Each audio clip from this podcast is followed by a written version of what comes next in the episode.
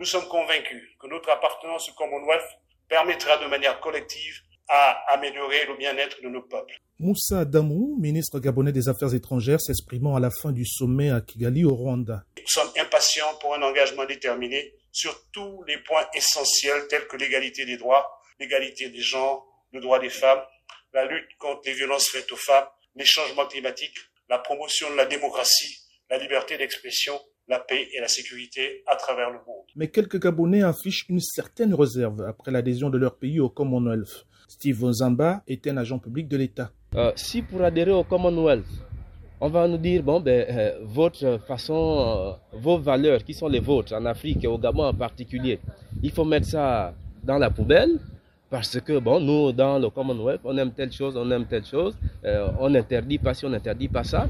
Ben, écoutez, mieux vaut être soi-même avec ses propres valeurs et avancer, je n'ai pas envie de dire tout seul, mais avancer avec des partenaires qui peuvent nous aider à évoluer tout en restant nous-mêmes.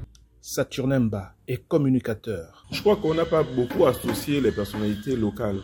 On aurait pu créer une langue nationale déjà avant de sortir. Parce que vous voyez, en Afrique de l'Ouest, par exemple, il y a des pays qui réussissent à communiquer entre eux et sans pourtant que nous autres, là, francophones, ne puissent écouter ou entendre ce qu'ils disent. Plus de dix ans après le projet avorté de l'instauration du bilinguisme à l'école, l'usage de l'anglais fait toujours débat dans plusieurs milieux à Libreville. Delia Mbumba est une élève fraîchement admissible au baccalauréat. Je trouve que c'est une bonne langue et que c'est toujours mieux de parler de langue. Au Gabon, on parle du fait que l'anglais sera peut-être la, deuxième langue après le français. C'est-à-dire que donc, sur 10 sociétés, au moins dans 9, on devra parler anglais. D'autres ont une opinion plus tranchée, comme Patrice Moussavo, entrepreneur dans le bâtiment.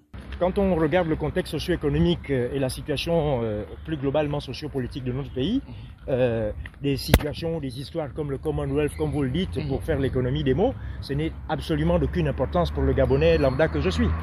S'il ne quitte pas la francophonie, Libreville décide d'intégrer un autre espace multiculturel. C'est pareil pour le Rwanda qui est en même temps à la tête de la francophonie et vient d'accueillir son premier sommet du Commonwealth. Ismaël Obianzi, Libreville pour VO Afrique.